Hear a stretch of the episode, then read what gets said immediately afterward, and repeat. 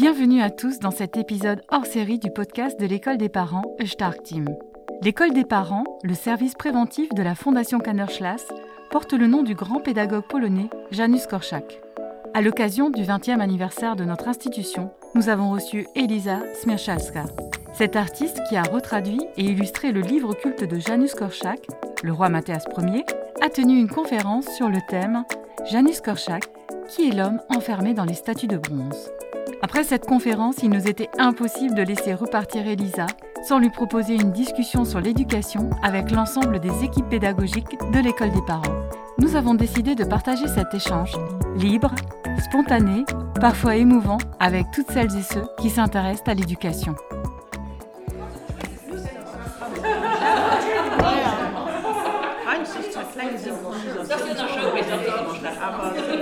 Moi, je voulais encore une fois ce matin leur dire combien tous ces merci qui étaient là hier soir, ils sont vraiment pour vous. Hein. Tous ces merci, euh, tout ce qu'on a réussi, tout ce qu'on fait, tout ce que, tout ce où tout le monde nous dit, oh super, hein, c'est vraiment grâce à vous. Je crois que Gilbert il a mentionné l'équipe, mais je voulais encore une fois le dire que sans vous. Euh, on peut on peut pas faire tout ça. Donc je suis très très contente. Euh, je vous aime beaucoup.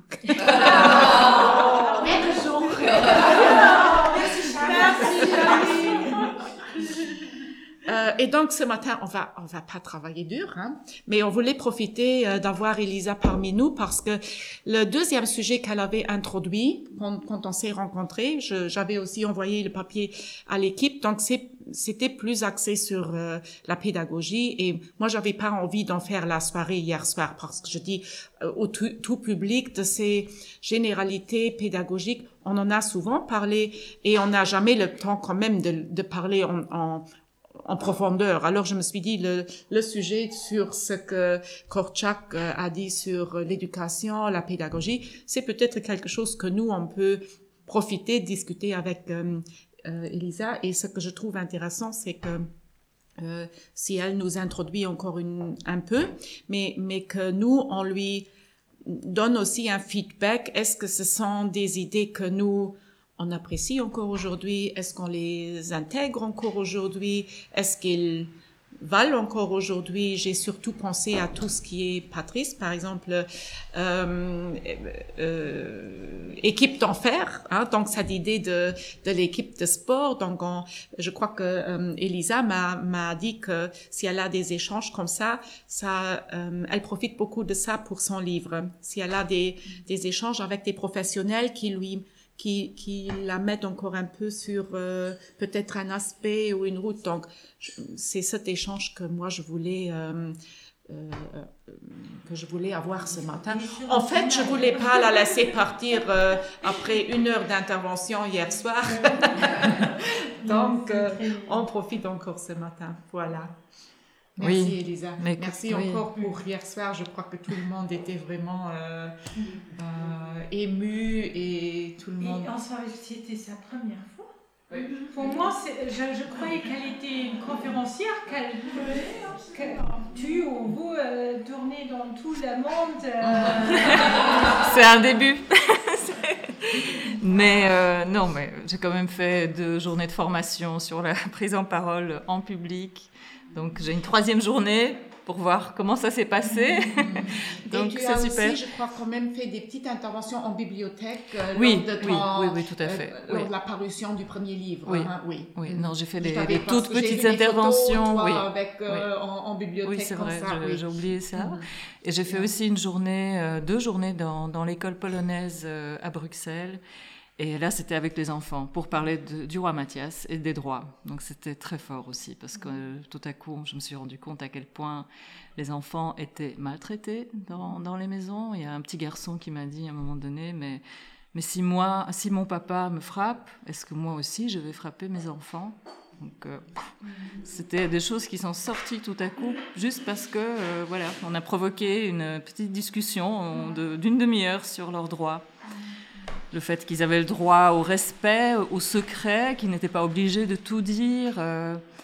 donc, euh, et ça, quand on parle des droits de l'enfant, euh, la première question, est-ce que les enfants savent qu'ils ont des droits tout simplement? Parce que nous, les adultes, on parle beaucoup de ça, de ces droits, mais est-ce que les enfants sont au courant? Et, et ce n'est pas toujours le cas encore, j'ai l'impression. Donc voilà. Je sais qu'en Israël, il y a une application pour les smartphones, pour les enfants, pour leurs droits. Donc ça, c'est une chose qui, existe. Je ne l'ai pas vu, je ne parle pas hébreu, mais il paraît que ça existe. Donc les, enfants qui sont en âge de, lire, évidemment, ont accès aux informations pour, ça, pour être protégés. Voilà, donc euh, ça c'est pour les droits. Mais voilà, je suis vraiment curieuse de voir comment, qu'est-ce qui vous a parlé hier euh, par rapport à votre travail ou tout simplement par rapport à vous en tant que, personne qui est en contact avec les enfants? Qu'est-ce, qui vous fait euh, réagir? Qu'est-ce, qui vous a fait réfléchir euh, Qu'est-ce qui est actuel encore Voilà, allez-y. C'est à vous de parler maintenant. Moi, immédiatement avec le sommeil, parce que ça, c'est mon thème. sommeil. ah oui, c'est pour la, la coche du sommeil. J'ai fait, euh, fait euh, la formation sur le sommeil. Bon, il y a beaucoup d'autres choses qui m'ont parlé, mais là, j'étais vraiment... Comment Déjà, à cette époque-là, c'était le thème du sommeil, mais... Euh, dans, dans, dans, mon, dans ma formation de coach de sommeil, j'ai vu aussi une évolution du sommeil de la période très ancienne jusqu'au Moyen Âge, changement social, mais aussi là il y avait un descriptif comment c'était pendant la guerre et ça me rappelait parce que là c'était vraiment le temps où ça commençait que les enfants vraiment ils ont mis la pression qu'ils devaient dormir toute la nuit pour euh, et qu'ils devaient devenir autonomes pour soulager la mère. Et il y avait euh, ce guide en Allemagne qui était sorti euh, die starke Mutter oder äh, wie wird es schon mal gelesen? vom äh, Johannes Hara, die deutsche Mutter, la mère allemande, où, euh, qui, qui parlait aux parents qu'ils devaient rester euh, vigilants aux caprices de leurs enfants parce que euh, ils voulaient seulement l'énerver, les parents, et que là, il n'y avait aucun lien. C'était vraiment pour arriver au but, pour avoir la création d'une race qui obéissait au Hitler. Mais là, c'était déjà tout le début des problèmes de sommeil, parce que ce que Korczak il a dit, c'était avant, wie sie die Jäger, Sammler auf Französisch sommeil. Euh des chasseurs et collecteurs. Là, les, les, bébés dormaient toujours avec les mamans, sur les mamans quand ils voulaient, et il n'y avait pas de, de, période pour dormir aussi toute, euh, voilà, toute une nuit, 10 heures. Donc, euh, ça c'est seulement, euh, euh ça c'est seulement arrivé pendant l'évolution. Et là, je dis, ben, il a déjà réussi. Pourquoi dormir si on a, si on n'est pas fatigué? Mais, de nos jours, dans notre euh, société où on vit, ça serait, ça c'est quand même très très difficile à, réaliser parce qu'il y a l'école, il faut se lever, la société, elle vit selon un rythme où il faut s'adapter tôt ou tard, donc ça ça va plus tellement que voilà, on laisse les enfants réveiller la nuit parce qu'il va fonctionner le lendemain. Sauf quand ils sont petits et quand on ne travaille pas, peut-être. Mm. Mais euh, bon, là, j'ai vraiment. Ça m'a ah, touché tout de suite. J'ai dit, oh, il faut quand même que je lise un livre. J'ai pas eu le temps jusqu'à présent, mais euh, ça me. Mais bon, en même temps, Korchak, euh, il dit ça, et de notre côté, il gérait quand même un, or un, orphelinat où les enfants avaient des horaires aussi, donc c'était toujours euh, s'adapter. Et, euh, et, pour lui, euh, c'était important que les, enfants apprennent à se lever tôt. Donc, euh, mais et, c'est là qu'on qu voit sa spécificité parce que c'était vraiment un choix d'avoir, c'était dans son orphelinat, donc c'était à l'époque c'était des dortoirs. Après, il est revenu là-dessus en disant que si c'était à refaire, ce serait des petites chambres et que c'est vraiment pas bien pour les enfants d'être dans un grand espace comme ça. Euh, et il avait euh, une petite chambre vitrée qui donnait sur les deux dortoirs des garçons et des filles. Et il a passé des nuits entières à prendre des notes sur comment les enfants dormaient. Euh, sur s'ils se réveillaient, s'ils faisaient des cauchemars, s'ils se rendormaient. voilà. Et c'était des, des, centaines, des centaines de nuits notées et qui ont brûlé malheureusement en septembre. donc ça, ces notes-là sont perdues malheureusement parce que là pour vous ça aurait été. Euh, mais, mais, observer le sommeil des enfants, je crois que c'est surtout là-dessus qu'il voulait attirer l'attention aussi sur, euh, sur notre, euh, de comprendre comment notre enfant fonctionne ou développer cette, cette capacité à, voilà, apprendre à noter même.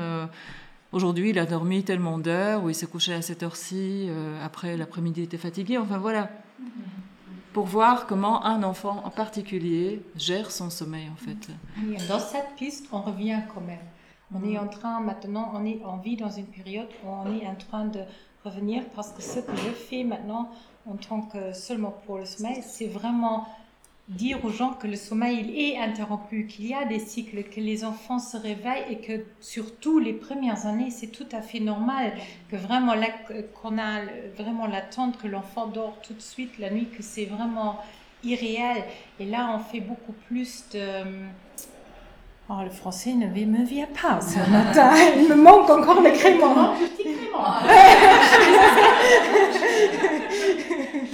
oui, mais voilà, pour vraiment sensibiliser les gens que ça c'est normal et qu'il fait que le développement du sommeil ça met du temps et que c'est très individuel. Que là vraiment, qu'il y a des gens qui mettent beaucoup de, qui ont beaucoup d'heures de sommeil et qui en a qui n'ont pas besoin de beaucoup d'heures. Et ça aussi chez les enfants déjà. Et Tania, tu utilises cette idée, elle dit aux parents de faire cette observation et de tenir comme le journal de sommeil de l'enfant, de d'abord voir un peu comme, non, pas un peu, comme Korchak le dit, il faut savoir, mon enfant, il dort 8h30, euh, alors je ne peux pas le mettre au lit 11h. Mm-hmm. Donc de faire cette observation, de la noter, et, et ça je trouve intéressant parce que pour moi, c'est quand même toujours intéressant ou important que nous, avec nos interventions, on met quand même en relation les besoins de l'enfant et des parents. Mhm. Évidemment, les besoins des enfants sont très importants, mais il y a malheureusement aussi les besoins des parents. Si ma maman doit se lever à 6 heures le matin parce qu'elle doit être au bureau à 8 heures, on ne peut pas dire l'enfant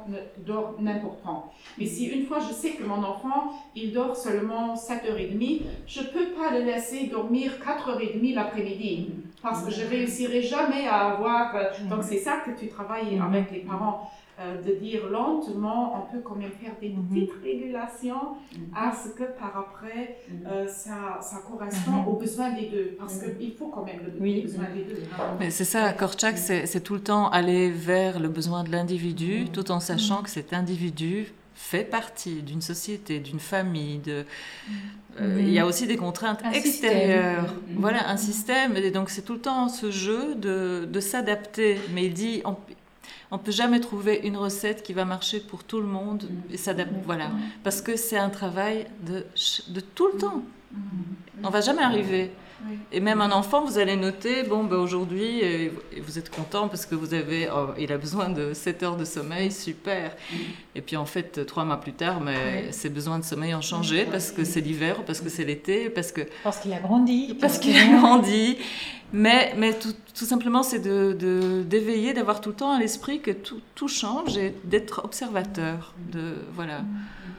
Ça, je trouve très intéressant aussi quand vous avez dit que lui, il n'avait pas comme euh, Montessori, parce qu'il n'avait vraiment pas cette ligne qui est maintenant euh, euh, l'éducation, Janus Korczak. Ça, je trouve très, très intéressant parce que ça me correspond.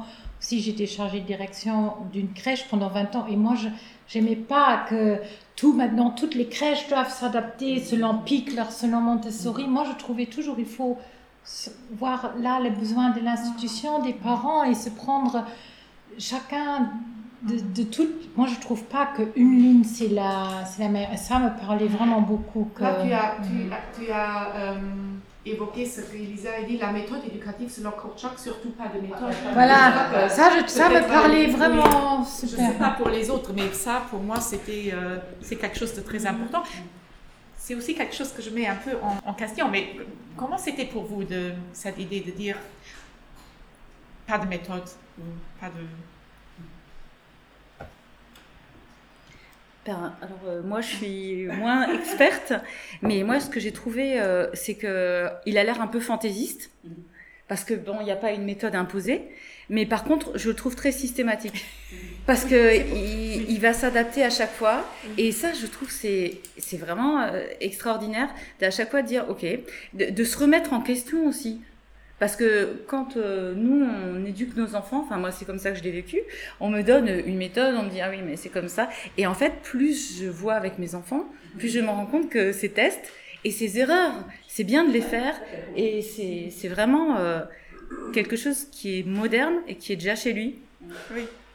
Et moi, je, pourquoi je dis que je le, je le questionne? Bon, Je trouve super, il dit aussi ce truc de recette, je crois que nous tous, on le, on le dit aussi dans nos activités. Hein, de ça, il ne faut pas, même pas discuter parce que nous aussi, on dit toujours aux parents, il n'y a pas de, de recette. Je trouve intéressant qu'assez jeune, je crois assez jeune, tu avais dit qu'il qu'il s'énervait déjà un peu parce que tout le monde disait mais comment est-ce que je dois faire? Quand? Où? Pourquoi? Et nous, on connaît ça aussi, hein, les, les, parents qui veulent avoir de nous... Euh, le, voilà. Hein, donc, la euh, solution. oui, voilà. Donc ça, je crois que c'est quelque chose que nous, on dit aussi. Pour la méthode, par contre, je me suis...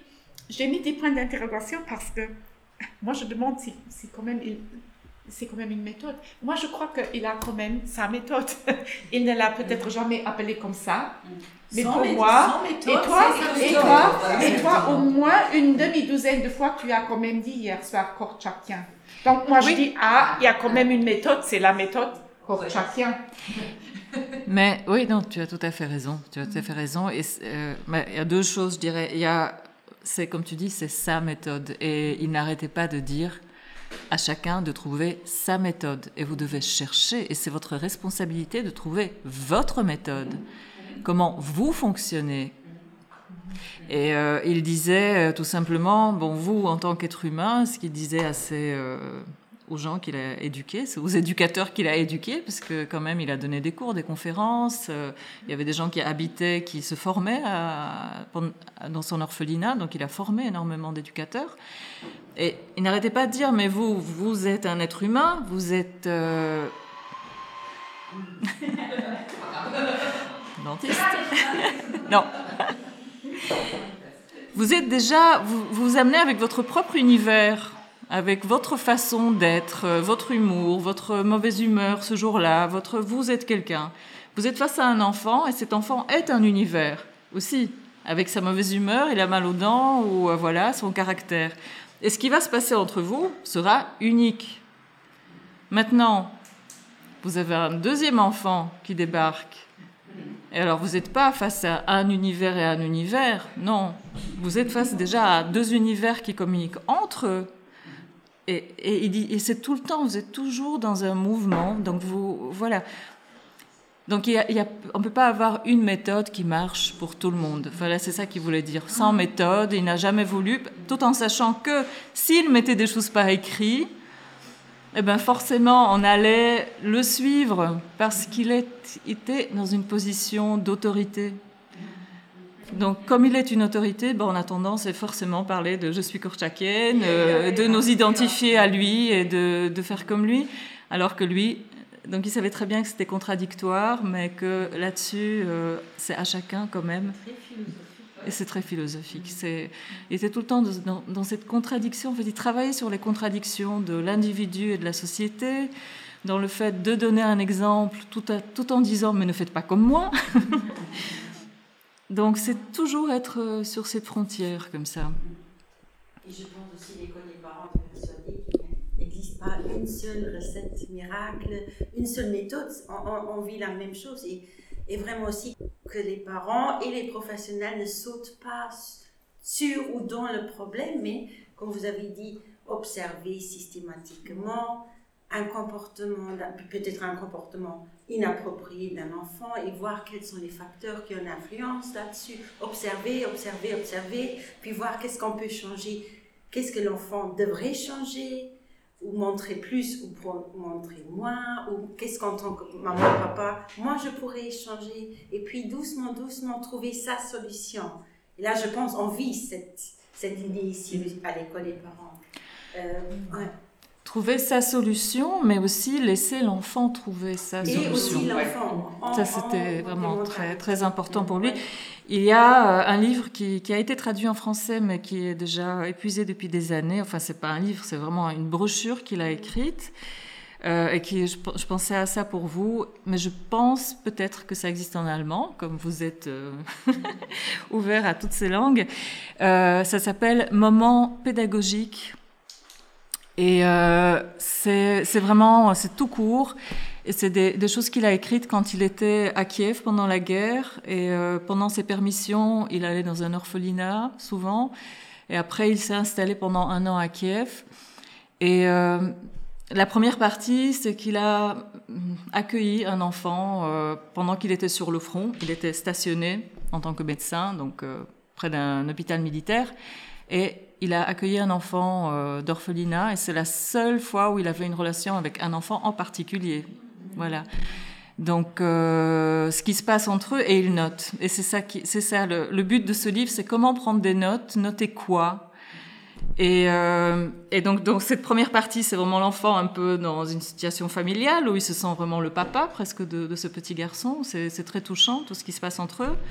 Et la deuxième partie, il va visiter une crèche euh, Montessori à Kiev.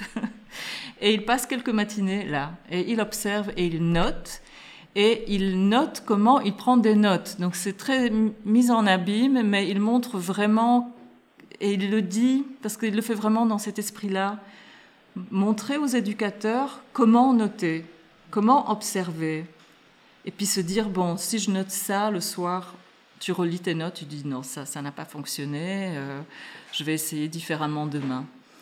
Et, euh, et c'est là qu'il s'est rendu compte à quel point les enfants, juste parce qu'ils... Il, il a pris comme pari d'être en observateur, de ne pas intervenir, de rester neutre et juste observer les enfants. Et c'est là qu'il s'est rendu compte à quel point les enfants euh, trouvaient des solutions eux-mêmes à leurs problèmes. Et, euh, et, ensuite, il a, il a vraiment encouragé ça. C'était, oui, les enfants ont les capacités de résoudre leurs problèmes et d'une manière très inventive, auquel nous, on ne penserait même pas. Mm. Voilà, ouais. Moi, je rebondis là-dessus, sur ce que vous avez dit par rapport justement à ce sujet, quand il a fait la proposition aux enfants sur le pari. Mm -hmm. Et euh, ça, c'était ce qui, moi, m'a touché le plus, c'est sa façon à lui d'inciter à l'autonomie des enfants et à l'écoute de, de, ses besoins. Oui. Parce que, euh, justement, il n'allait pas contrôler euh, s'il avait vraiment euh, dit seulement cinq gros mots, mais par cette méthode-là, il permettait à l'enfant de se auto-observer et de faire attention à qui je suis, finalement, combien de gros mots est-ce que je dis, et aussi le challenge euh, par rapport au groupe, puisque c'était en groupe, l'enfant, il voulait quand même montrer qu'il était capable de se contrôler ou de, euh, de tenir ce pari pour obtenir les bonbons. Bon, peut-être les bonbons, je suis un peu en, en désaccord avec la méthode bonbon, mais, mais du, le principe de, euh, du, du pari, j'ai trouvé ça très intéressant parce que l'enfant devient en fait autonome et, et ça rejoint aussi le sommeil. Donc l'enfant va apprendre à s'écouter, combien de temps est-ce que j'ai besoin pour dormir? Et euh, le pari, c'était aussi qui suis-je et qu'est-ce que je suis capable de faire, surtout quelles, quelles ressources est-ce que j'ai en moi pour obtenir euh, le, le, le, challenge qui en fait, je dis 100 gros mots et si j'arrive à dire seulement 5, bah, c'est formidable comme euh, résultat en fait. Parce que c'est une maîtrise de soi très grande et aussi une auto-observation très grande de se dire euh, ok dans cette situation maintenant j'aurais voulu dire le gros mot je vais me retenir et ça pousse aussi à réfléchir quel mot je pourrais dire à la place donc euh, j'ai trouvé cet aspect là euh, vraiment très marquant de mettre les enfants dans une position de compétence. Ils sont très compétents et je leur donne la possibilité de découvrir les compétences qu'ils ont et aussi de les montrer à l'extérieur. Parce que c'était toujours dans un cadre de groupe dans l'orphelinat. Tandis que dans la maison, euh, pour les parents, euh, c'est quand même un groupe. Il est plus petit euh, et peut-être qu'on on a moins la tendance de, de faire ça puisqu'il y a un moins grand public, de donner plus de responsabilité à l'enfant par rapport à son comportement. On a encore un peu la tendance en tant que parent d'être un peu directif. Tu vas faire ceci et tu obtiendras cela. Oui, beaucoup. oui, on veut les aider, on veut, voilà, on prend leurs problèmes sur nous. Euh, voilà, non, ça, et ça, j'ai trouvé très intéressant, le fait de lâcher vraiment prise sur cette emprise de parents euh, ou d'éducateurs que l'enfant euh, peut le faire et qu'on lui fasse confiance à un tel point. Oui, ça c'est aussi très important d'avoir l'adulte euh, qui a la confiance qu'il peut vraiment arriver et aussi euh, je crois en toi euh, que tu arrives. Tout à fait. c'est très important. Et que les parents croient aussi en eux-mêmes, donc qu'ils savent quelles sont leurs, mes compétences, mes ressources, où je, où je trouve mon aide, mon support. Donc c'est vraiment aussi, oui, un enfant fort et un parent fort. Mm-hmm.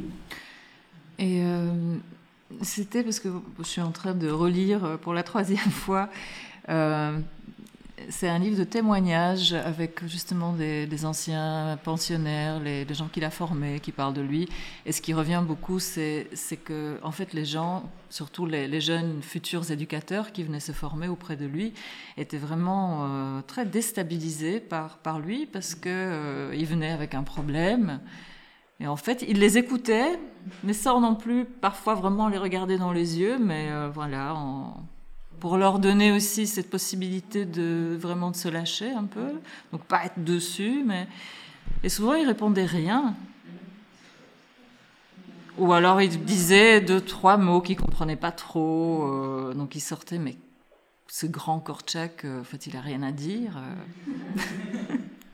et et bon, et au bout de plusieurs semaines, il comprenait que, en fait, bon, c'est à eux de. il était là pour dire Je suis là, je vous écoute, je vous offre cet espace. Vous pouvez me faire confiance, vous me faites confiance, comme on dira à l'enfant Je suis là. Mais euh, voilà, vas-y, c'est à toi de. Mais ça, c'est très intéressant. En fait, ça, c'est il était vraiment visionnaire euh, parce que maintenant, il existe des méthodes, euh, ça s'appelle Singhu.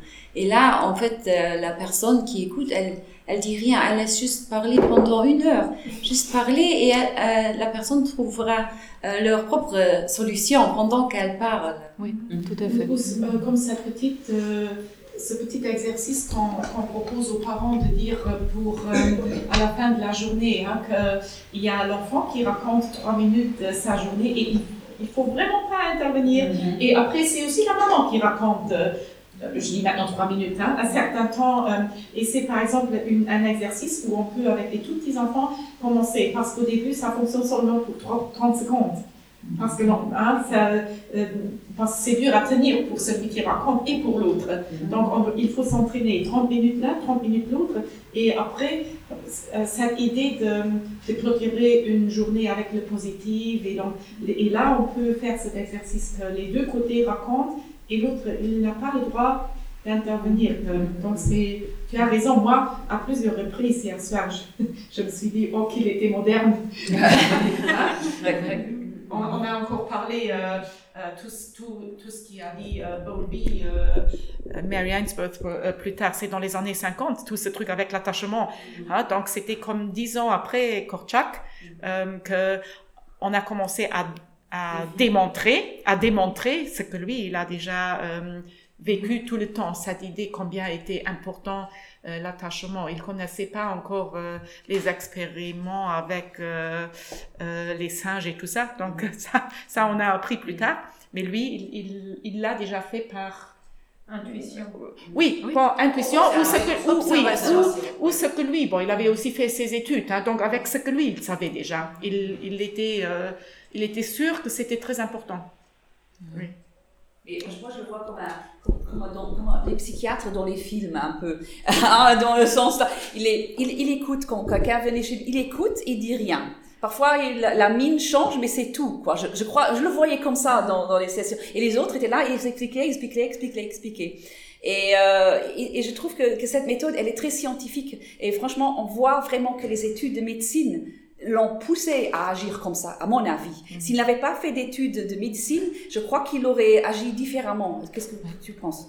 Je, suis tout à fait d'accord et je crois que c'est vraiment sa force et sa richesse était euh, dans la rencontre entre vraiment une démarche scientifique très précise, très médicale, voilà, et et un côté de lui qui était extrêmement poétique, intuitif, euh, émotionnel. Euh. Donc voilà, c'est la rencontre des deux. Il n'a pas fait oh, c'est la science ou l'intuition, euh, voilà l'émotion, la bienveillance. Non, il a vraiment combiné les deux. Et, ça, c'est, oui, tout à fait, tu as tout à fait raison.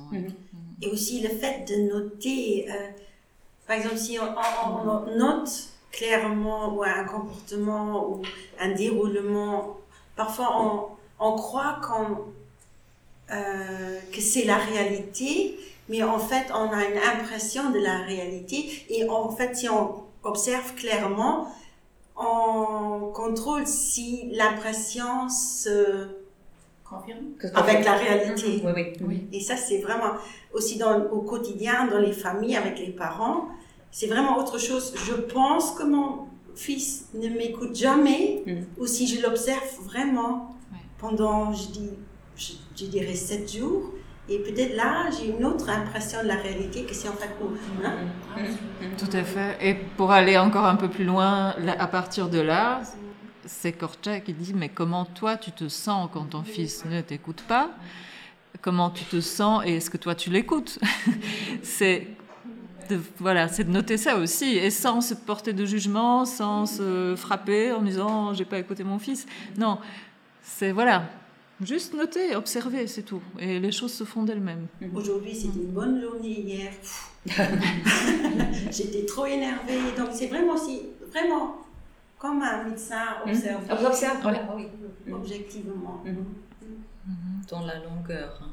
Parce qu'en ah observant un jour, non. on n'a pas une, image d'ensemble. Il faut vraiment que ce soit dans une période, parce que là, on va avoir les sauts d'humeur, etc. Et à ce moment-là, on peut aussi euh, déceler ce qui est continuel mhm. pendant tout ce temps et ce qui était vraiment euh, changeant. Oui, parce qu'on a parlé sommeil avant, et nous, on a presque toutes euh, travaillé en crèche. On connaît tout, on, connaît toute cette maman qui vient et qui dit pour son bébé, il ne mange plus rien. Hein, alors c'est aussi le, sujet manger avec les tout petits, c'est aussi quelque chose de très important. Hein. Il ne mange plus rien. Et je me rappelle, hein, ça pour moi c'est vraiment un certain temps. Ça fait vraiment un certain temps. Et nous, on a justement déjà à ce moment-là proposé aux mamans euh, de prendre note. Hein, pendant toute une journée, parce que manger, ça, ça aussi, c'est comme le sommeil, c'est sur 24 heures par journée, et de noter vraiment, ah là, il mange quand même un bout de banane, et là, il mange ça, et là, et la maman, elle a observé quelques jours, et on lui a dit, ah bah vous, vous, voyez, euh, c'est pas qu'il mange rien, il mange peut-être pas beaucoup pour l'instant, mais c'est pas, il mange plus rien. Hein, donc euh, ça aussi, c'est c'est très subjectif comment les parents euh, ils vivent euh, euh, un comportement de leurs enfants. Et d'ailleurs, Patrice, dans... moi j'ai deux fois pensé hier soir à, au cours Triple P. Je ne sais pas si tu connais ça. Triple P, c'est Positive Parental Program. Ah Et Patrice, elle en est formatrice. Et avec ce truc de l'observation, tu le fais aussi. Hein? Voilà. Donc, on met l'accent c'est une formation à quatre unités avec les parents en groupe de 10 heures. Et là, c'est déjà dans la première séance qu'on marque l'importance de l'observation systématique à travers de tableaux de comportement, tableaux de fréquence, tableaux de vraiment. Et c'est pas évident pour les parents pourquoi je dois noter. Et après, ils remarquent aussi une différence, je pense, et vraiment, je me fais la, euh, la note. Et si je me rappelle bien, c'est même le devoir à domicile entre la première et la deuxième unité pour les parents, de s'entraîner à observer. Donc c'est très important. Hein. Mm.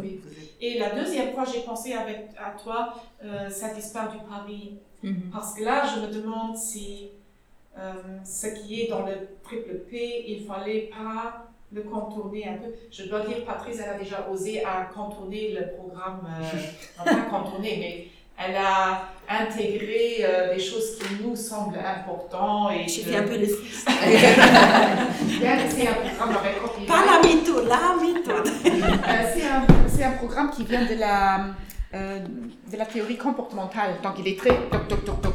Et là, on a un peu déjà. Hein. Et justement, dans Triple P, les parents, ils travaillent avec un tableau à points. Hein. Ils disent, tu, il peut, c'est une des méthodes, une des méthodes, et ça aussi, je me suis dit, Korchak n'a pas de méthode, mais pour moi, le pari, c'est quand même un outil très important. Euh, oui, et là, les parents, ils proposent. Hein, maintenant, si euh, on va essayer, si tu arrives six matins de suite à te lever à temps et à t'habiller euh, et à être prêt pour l'école à 7h30. En concertation avec les Oui, mais ici, oui, il, il laisse vraiment les enfants formuler ce qu'il y a à réussir. Donc moi, je me suis dit, ah, ce serait intéressant de voir si cette idée de... Euh, comment ça s'appelle déjà en triple Non, euh, là, euh, c'est marqué aussi, soit les, les, les, parents peuvent proposer ce que tu as dit, ou soit selon l'âge, euh, en concertation, ou même les enfants peuvent vraiment choisir leur motivation supplémentaire. Mhm. Mais le parent est toujours en cadrage. il aide pour un cadre. Mhm. Et par exemple, qui décide est-ce qu'aujourd'hui j'ai mon petit sticker ou aujourd'hui je ne l'ai pas? Mm. Ça, parce que chez Korchak, c'est sûr, c'est vraiment l'enfant qui décide Ah, aujourd'hui, je crois que j'ai réussi ce matin, mm-hmm. ou je crois que. Ici, c'est plutôt le, le parent avec l'enfant. Oui. Et moi, j'ai dû. Je, je, c'est une situation personnelle parce que moi, je, rappelle, je me rappelle avec mon fils, on avait justement pour la situation du lever le matin, ce, ce truc triple P avec mon nana. Et euh, on a donc euh, fait quelques jours. Et après, j'ai remarqué que euh, c'était lui qui venait et il a décidé. Et le premier, la première fois que ça s'est passé, c'était moi que j'ai dit Ah, mais il faut encore mettre ton, ton, truc de ce matin parce que tout s'est quand même bien passé. Et lui, il a dit Ah non, maman, je trouve que ce matin, c'était quand même pas super. Alors, moi, j'ai plus rien dit parce que lui, il a décidé qu'aujourd'hui, j'ai pas mon. Ça se passe avec coller un petit smiley ou quelque chose. Hein. Aujourd'hui, j'ai pas droit. Et, et à partir de là, moi, je j'ai plus insisté. Hein. Moi, j'ai plutôt vu si c'est lui qui estime que ce matin c'était bien ou non. Mais c'était vraiment son initiative. Et, hier soir, avec le Paris, je me suis encore dit, euh, cet outil-là, c'est vraiment un bon outil pour peut-être donner aux parents un peu plus cette idée que les, les enfants, ils peuvent euh, beaucoup plus choisir et décider euh, une fois qu'ils ont compris le système, hein, qu'on peut donner beaucoup plus la parole aux enfants avec cet outil. Hein? Mais sur cet outil, si j'ai bien compris, il n'y a pas d'évaluation. Non. Donc on fait que le pari, et on, ne, regarde pas si c'est réussi ou non. Oui, ça c'est la différence avec l'autre. Oui. Mm fait, c'est une excuse peut-être pour que l'enfant il s'occupe de soi. Il s'écoute, il s'observe, il, il, il, découvre qui il est. Et euh, ça, c'est un point très important, savoir qui on est pour justement connaître ses besoins et ses désirs. Euh, il y a tellement d'adultes aujourd'hui qui ne connaissent pas encore bien leurs euh, besoins, où on dit mais tu as besoin de quoi? Oh, ça je veux pas. Non, qu'est-ce que tu veux? Ah, hmm, attends, là je dois un peu réfléchir. Et ce chemin-là, il, va vraiment permettre ce travail-là, de, découvrir qu'est-ce que je veux et pas ce que je ne veux pas. Oui, voilà, donc lui, les paris, c'était un, cadre, un terrain de jeu, comme un terrain de foot enfin, ou de tennis. On se dit, voilà, je vous mets ça à disposition. Et maintenant, euh, allez-y. Mais quand même, euh, en, un jeu, on a besoin de quelqu'un qui. un arbitre. Oui. Si, hein, oui, c'est peut-être une mauvaise image que j'ai utilisée. non,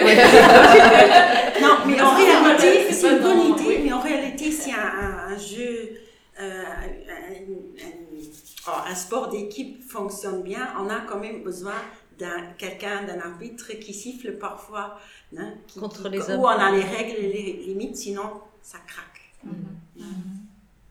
Oui, c'est. Mais ce qu'il y avait aussi dans l'orphelinat, c'était euh, euh, en dehors du tribunal, ça j'en ai pas parlé hier soir, mais c'était euh, un parlement. Donc il y a des choses que les enfants décidaient eux-mêmes. Donc les, les, règles étaient décidées, mais pas toutes. Et Korchak était justement très, très prudent là-dessus. Il a dit c'est pas la peine de, de, faire croire aux enfants qu'ils peuvent tout décider parce que c'est pas vrai. Point barre. on est des adultes, on doit gérer un tas de choses que les enfants ne savent pas et que nous on sait. Mais on peut tout doucement les amener à prendre certaines décisions. Par exemple, euh, les enfants décidaient de, de certaines journées de fête euh, dans l'année. Donc, par exemple, au solstice d'été, c'était une nuit trop courte, c'était pas la peine de se coucher. C'est voilà, on ne se couche pas. Au solstice d'hiver, on peut rester en pyjama toute la journée, rester au lit parce que c'est pas la peine de se lever. Euh, il y avait la journée de, de l'enfant sale, donc la journée où c'était interdit de se laver, par exemple. Et c'est tout ça, c'est des choses qui sont venues des enfants. la fête de la saleté, de la crasse. Et, euh, et, donc voilà, donc il donnait en effet des, des, des, possibilités, tout en sachant que oui, on peut pas leur faire croire qu'ils euh, peuvent virer des éducateurs, on peut pas leur faire non. Mais s'il y a un problème avec un éducateur, il, il, y a un endroit où ils peuvent le dire. Donc, toute sa vie, il a essayé vraiment de trouver l'équilibre. Tout nouveau, bah, l'équilibre, c'est jamais figé, quoi. C'est toujours à, retrouver. Mais euh, moi, j'ai quand même une question avec les paris. Euh, je suppose qu'ils ont quand même observé si l'enfant change de comportement ou évalué un peu ou euh, comment, comment ils ont guidé ou accompagné l'enfant? Parce que c'est l'enfant qui contrôle son comportement, mais juste pour savoir est-ce que ça a bien réussi cette idée ou finalement l'enfant n'a pas changé ou... Euh, Korczak observait énormément, notait, mais pas tant pour voir finalement. Enfin, je crois qu'il notait pour voir si le dispositif qu'il propose fonctionne ou pas. Oui, Donc c'était c'est très différent. Les enfants ne se sont jamais sortis observer ou juger ou euh, et donc vraiment c'est l'enfant lui-même qui euh, qui venait comme avec les stickers, euh, voilà, comme ton fils dit non, moi je trouve que là j'ai pas assuré. Euh, et, c'est vraiment rendre à l'enfant le pouvoir sur sa propre vie. Et, c'est un travail parce que, comme dit Korchak, c'est euh, euh, de fils, comme vous êtes adulte, comme vous êtes parent, vous, êtes dans une situation de pouvoir envers l'enfant. Vous, vous avez le pouvoir de laisser crever de faim. Vous avez le pouvoir de le punir, vous avez le pouvoir de lui enlever les jouets qu'il aime, vous avez le pouvoir de rentrer dans son intimité, et lui n'a pas le pouvoir de vous juger, jamais, parce que c'est un enfant, il est là comme, un, comme dit Korchak, un, étranger qui débarque et qui ne sait rien de la ville, il connaît pas la langue, il connaît pas comment ça fonctionne, voilà. Donc il est dans la dépendance totale. Et, euh, et c'est pour ça qu'il dit c'est tellement difficile de toujours avoir à l'esprit qu'on a ce pouvoir sur eux et que ça doit être un travail pour nous de leur rendre leur pouvoir, de leur apprendre de dire, OK, tout doucement, tu peux te prendre en main. Voilà. C'est oui, c'est vraiment le fondement. Euh. Mais Nathalie, tu hmm. as raison de l'évoquer parce que moi j'avais déjà avant la conférence euh, discuté ça avec Elisa. Je dis, euh, on connaît les bribes de, de, son idée, de ses idées, mais euh, ce qu'on connaît, ce sont les grands mots, respect, aimer, participation. Et moi aussi, je me suis posé la question, où est le cadre? Où est... Et toi, tu as dit, évidemment, chez Korchak aussi, il y avait le cadre. Et à un moment donné de ta conférence, tu as même dit, je crois, cadre sécurisant ou quelque chose comme ça. Donc, exactement le mot que nous, on utilise aussi. Je lui ai dit que justement, euh, il y a dix jours, euh, cette journaliste m'a demandé donc de prendre position sur cet article qu'elle a lu quelque part sur cette éducation très tolérante où les enfants peuvent faire ce qu'ils veulent et de, euh, où, les experts commencent à, à avoir, à euh, à avertir, de dire mais euh, où est-ce qu'on arrive avec ces enfants-là qui euh, grandissent avec cette idée que je peux toujours faire ce que je veux, quand, où je veux, pourquoi je veux. Donc vraiment sans ce cadre. D'abord, comme je l'ai dit euh, aussi euh, à cette journaliste, d'abord, ça ne fonctionne pas pour la sécurité. Pour moi, c'est déjà primordial qu'un enfant, il a un cadre, si ce n'est que pour sa sécurité. Parce que est-ce que les enfants survivront si nous ne lui mettrons pas un certain cadre dans lequel il peut quand même bouger? Et ça, pour moi, ça reste une question importante. comment est-ce qu'il parce que guider, accompagner, on peut seulement le faire s'il y a quand même un certain cadre. Et comment est-ce qu'il le mettait ou euh, ça pour moi, ça reste quand même une question que parce que nous, je crois que nous, comme Patrice avec son image de l'équipe sportive, où on utilise euh, cette image, la famille, euh, euh, le bateau, hein, il y a quand même les capitaines, il y a les matelots, il y a évidemment, il y a une démocratie, mais, mais quand même, comment est-ce qu'avec toutes ces idées, il a réussi à mettre son cadre? Parce que je crois que tous ces parents qui ne réussissent pas, c'est pas parce qu'ils ne veulent pas, mais ça, c'est parce qu'ils ont justement ces mots en tête. C'est bien. Moi, je trouve que c'est bien que beaucoup de parents aujourd'hui savent qu'il ne faut plus punir, il ne faut plus frapper, il ne faut plus être tellement autoritaire, mais ils ne savent pas comment le faire au lieu. Hein? Mm-hmm. Qu'est-ce qu'on qu'est-ce qu'on fait euh, en place? Et alors, on, on, on croit que la solution, c'est cette liberté absolue, cette tolérance absolue. Donc, euh, si on observe aussi les, enfants en train de jouer au quotidien, eux aussi, à un moment donné, ils se donnent des règles dans le, dans le jeu libre. Si on les observe pendant une journée ou pendant plusieurs journées, là, eux aussi, ils se font des règles, les, les enfants entre eux-mêmes, même si les adultes ne, les, leur donnent pas. Ça, c'est impressionnant. Hein? Oui, et, et, oui. Et je crois que quand je, repense comment il fonctionnait pour instaurer un cadre, c'est. Euh, il partait en fait, il partait de, de l'observation. C'est la base, c'est l'écoute. Donc non seulement observer, écouter et donner à l'enfant le sentiment de confiance suffisant pour qu'il puisse exprimer ses besoins. Ça, c'est déjà la base de tout. Et puis ensuite, un peu ce que tu dis, il, il quelque part, il, euh, il regardait ce qui pouvait surgir. Le cadre, euh, il n'était pas là le soir dans son lit euh, en disant quel est le cadre que je vais. C'est en observant les enfants qu'il a eu l'idée des paris, parce que les enfants adorent parier. Il s'est dit, ah ben tiens, si cette idée des paris qu'ils font entre eux, si je l'appliquais pour les aider un petit peu à mieux se connaître, à mieux se gérer. Voilà. Et c'est donc il était euh, les solutions, elles viennent, elles sont là en fait. Et c'est de voir le cadre. Quel, quel, est le cadre que je peux donner à cet enfant-là pour qu'il se sente bien, qu'il soit pas oppressif? Et quel est le cadre que l'enfant lui-même cherche? Parce que les enfants cherchent le cadre aussi. Hein. Et ça correspond aussi à cette idée euh, de dire euh, chaque enfant a aussi besoin d'un d'un autre cadre. Pas tout à fait. Il y a beaucoup d'enfants qui ont trois ans, ils ont à peu près besoin du même cadre, mais pas tous le même, hein, parce qu'il y a un qui est déjà beaucoup plus autonome, il y a l'autre, euh, les enfants de 9 ans, il y en a déjà qui peuvent faire leur chemin vers l'école tout seul, il y en a d'autres qui ne réussissent pas encore, donc c'est, hein, donc le cadre... Euh, oui, c'est comme si le cadre est là quelque part, mais on le voit pas. Et l'enfant le cherche d'un côté, le parent le cherche. Et c'est trouver à deux, en fait, trouver ensemble ce cadre. Mais que ce soit pour les heures de sommeil, que ce soit pour la nourriture, que ce soit... Mm-hmm. Mais sans ce cadre, alors on se retrouve ou bien dans les années 70 avec l'éducation euh, laissée-faire, ou donc maintenant que je ne sais pas pourquoi ils l'appellent éducation tolérante, je trouve un peu un, un, mot bizarre, mais je crois que là on risque, pour moi, je peux, je peux ne pas avoir raison.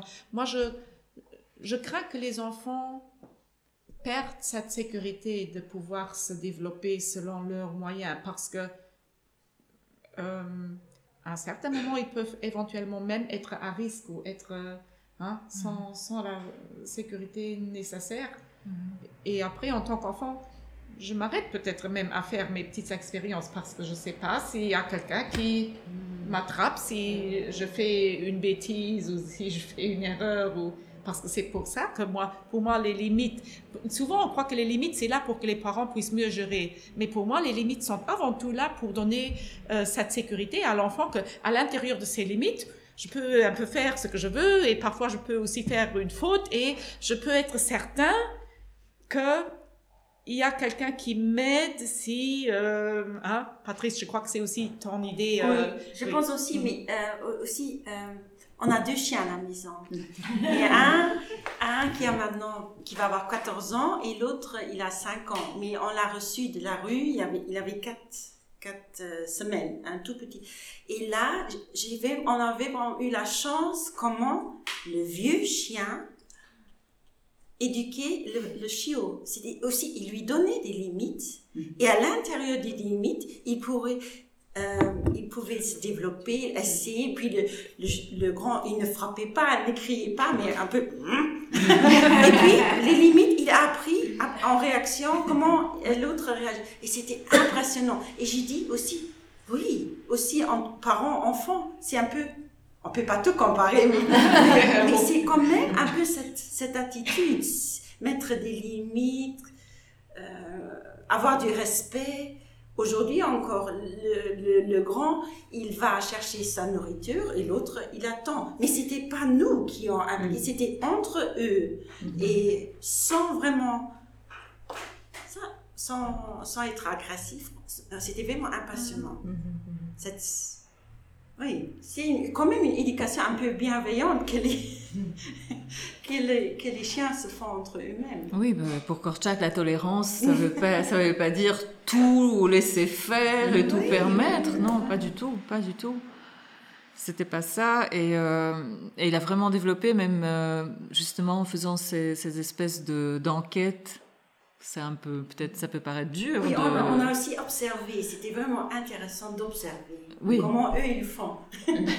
oui, en plus, donc on, peut apprendre euh, de beaucoup de manières et de tout ce qui nous entoure. Ça, c'est, les animaux sont fabuleux pour, euh, pour nous aussi. D'un autre côté, ce que tu évoques avec euh, l'éducation, ce que les gens croient, mm. ce que cette éducation sait qu'il faut tout, qu'il faut tout permettre ça, c'est parce que ça, c'est une raison aussi pour le burn-out parental. J'ai écouté aussi beaucoup le podcast sur. Euh, je suis experte du burn-out parental, mais là, il y avait un autre euh, podcast qui mettait le lien aussi entre cette éducation qui permet tout et avec le, le burn-out parental aussi, parce qu'on se mettait tellement en pression et en tout permettant à l'enfant que on n'y arrivait plus à certains oui, moments. Et que ça, c'est aussi mhm. dans le rôle où ça s'entraîne. Et ça, on oublie. La journaliste m'a demandé qu'est-ce qui, qu'est-ce que, quelles sont les conséquences pour les enfants avec une éducation tellement tolérante? Et moi, je,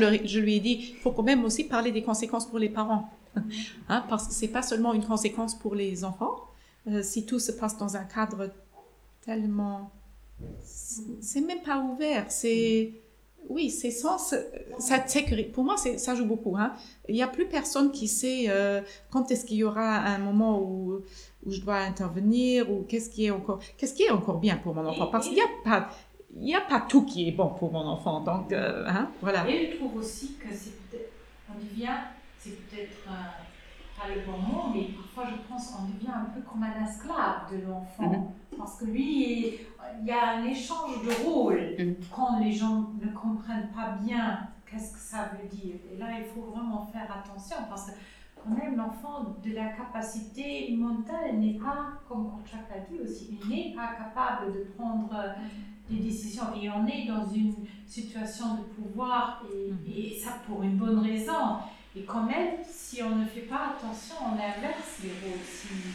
Et combien, même, je crois, avec tout ce qu'on apprend et tout ce qu'on entend, et même nous, même moi, parfois on demande mais, euh, toujours aux enfants, mais qu'est-ce que, voilà, pour lui, pour, pour prendre des décisions, ou parfois l'enfant est aussi content, mais on fait ça sans mon fils me dit parfois, mais maman, pourquoi tu me poses tellement de questions Ça, je trouve aussi, on est dans une, dans une, dans une société où on demande beaucoup de participation des, des enfants, mais parfois je trouve que c'est trop. Que là, c'est très très difficile de trouver toujours. On est toujours sur un, mm. sur un acte de balance. Tout à fait. Surtout parce que ce qui peut-être fonctionnait chez Korchak, c'était parce qu'il avait des chiens euh, plus vieux, il y avait des chiens plus jeunes, les enfants. Les enfants, ah, avaient, les enfants, ils avaient différents âges. Donc, et si tu as beaucoup d'enfants et différents âges, ce guidage, il se fait un peu aussi, pas un peu, ce guidage se fait beaucoup entre eux. Et les petits n'ont pas besoin de prendre toutes les décisions parce que les un peu plus grands, ils prennent ces décisions-là. Et à la maison, maintenant, on a un enfant ou deux.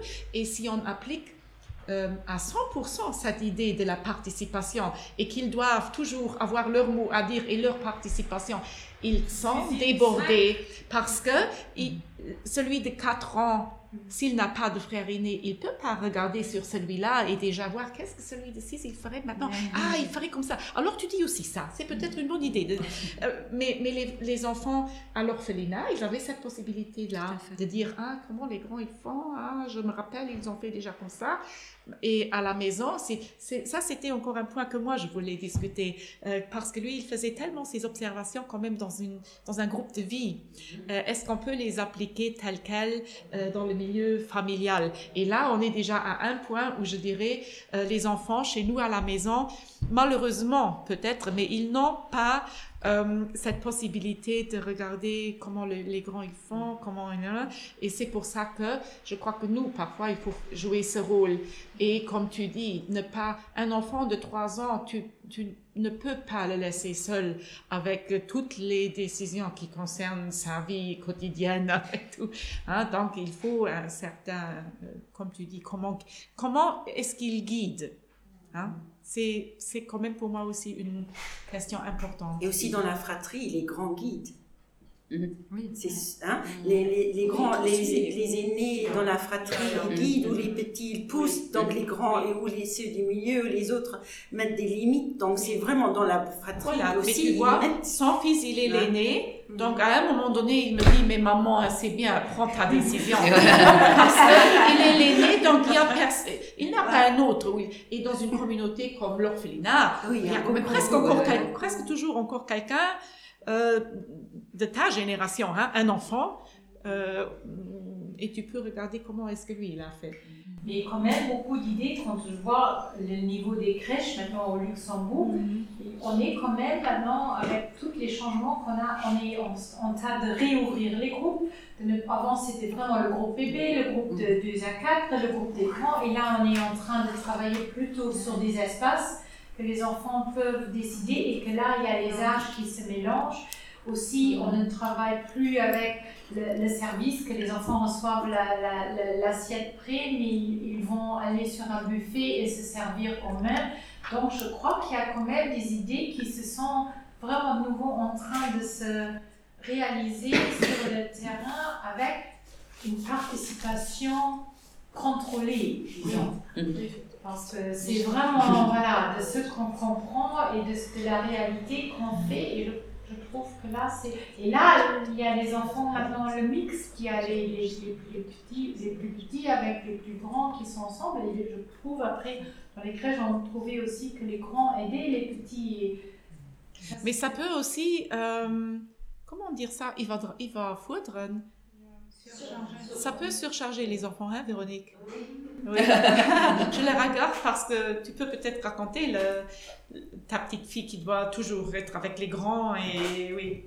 Non, j'ai fait l'expérience euh, avec ma fille que là où elle fréquente la maison relais, qu'il y a euh, trop de participation mais pas de contrôle. Donc par exemple, ils ont beaucoup d'enfants et, elle, et euh, donc c'est le cycle A, les, les petits de 3 à 5 ans. Et ils, sont à 60 pour manger l'après-midi, donc ils doivent faire en trois étapes. Mhm. Et alors, ils ont aussi euh, la possibilité avec le buffet.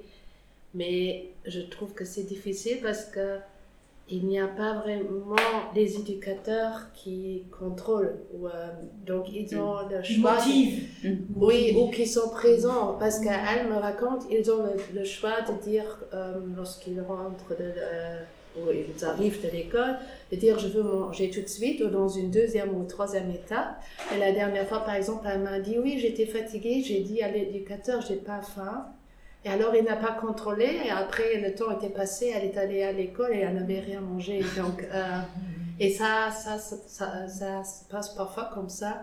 Et là, et là, ils ont aussi la possibilité de choisir ce qu'ils veulent manger. Mhm. Mais puisque ce n'est pas mis à table où ils peuvent voir le menu, par exemple, ils peuvent euh, regarder ce qui est dans euh, la marmite.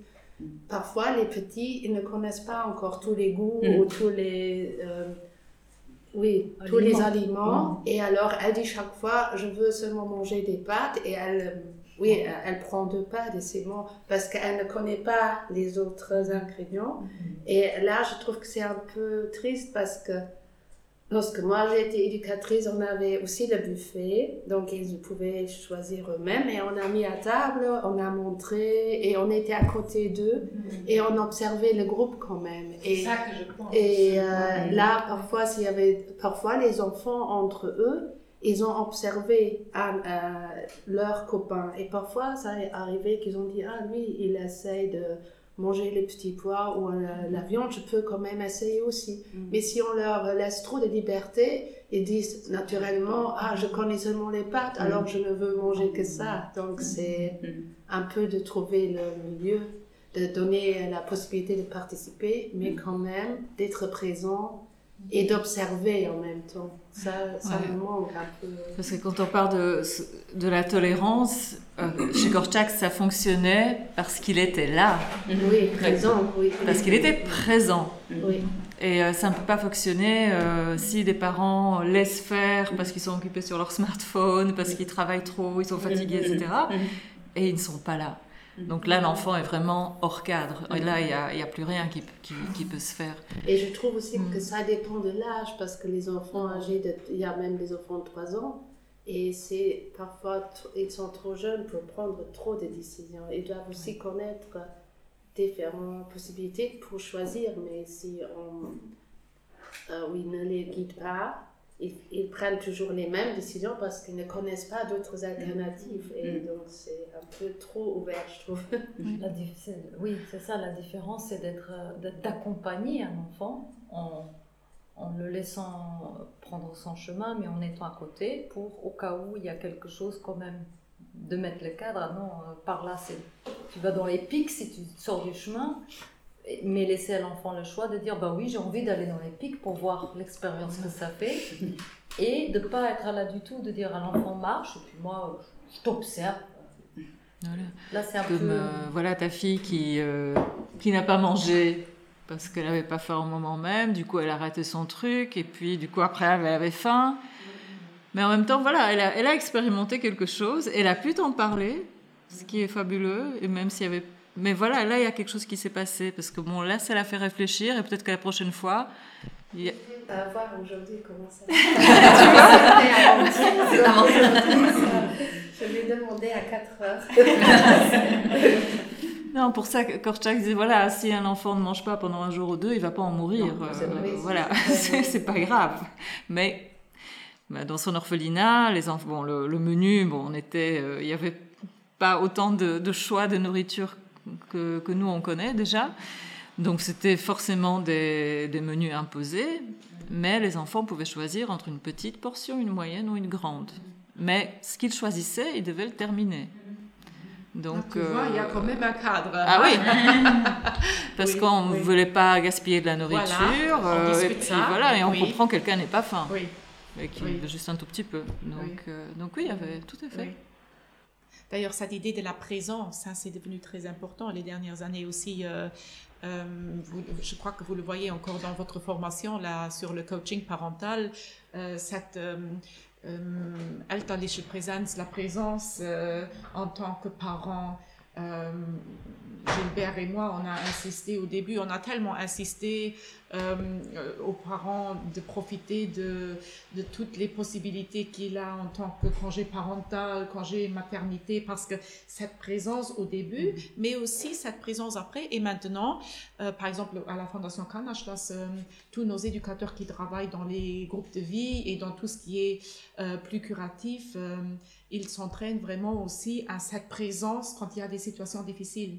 Hein, au lieu de, au lieu de s'enfuir quand il y a quelque chose qui ne va pas, ils apprennent maintenant vraiment de, de, de, de réussir, de supporter, de réussir à rester dans la situation, même si mon jeune il fait n'importe quoi. Donc je crois que euh, pour l'instant c'est quelque chose qui revient très fort cette présence. Ça, je crois que c'est aussi les systémiciens qui ont donc développé cette idée qu'il faut co- beaucoup plus euh, montre- montrer qu'on ne quitte pas. hein. Voilà. On- voilà. Et qu'on est là. Et on est disponible. Ja.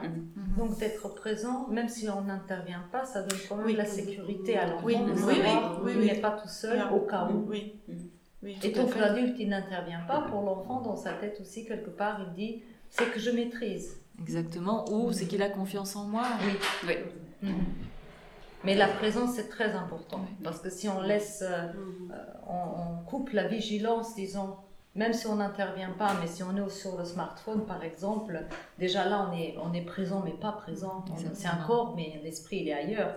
Mais il faut vraiment être dans une présence, comment dire, euh, lucide. Je ne sais Oui. pas comment expliquer. La pleine conscience, Oui, on dit. voilà. Mais c'est ça. Active. Oui, Active. écoute active. On pourrait Ouais. aussi dire présence active. Oui, Parce Comme qu'au écoute. téléphone, on est présent. Oui, la présence active. Oui, bien. Moi, je veux encore un peu m'accrocher à ce qui euh, Véronique. euh, moi, j'ai fait le référent inclusion et au début, je ne savais pas qu'est-ce que je faisais là.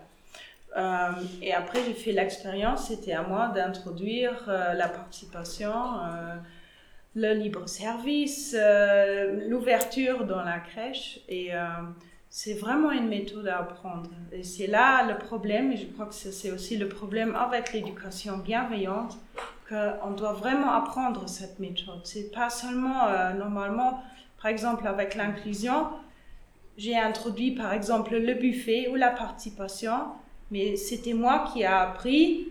Mais les gens qui doivent travailler avec les enfants, ils doivent aussi apprendre. Et c'est souvent vu du mauvais côté que c'est toujours un système laxiste. Et c'est pas ça. Mais les éducateurs n'ont pas le temps d'apprendre qu'il faut aussi un cadre, même dans le système ouvert. Et c'est la même chose pour l'éducation bienveillante. Les parents, ils doivent apprendre cette méthode. Il faut être ferme à un moment et bienveillant de l'autre côté. Et c'est ça qu'on oublie. Et je crois aussi que les parents aiment bien être, je sais aussi pour moi, j'aime bien être un peu copain avec ma fille. Et, je, et si on travaille beaucoup, on n'est pas souvent à la maison, c'est encore plus présent. On ne veut pas euh, risquer les conflits. Mais pour un cadre, il y a des conflits. Et il faut dire à un moment non.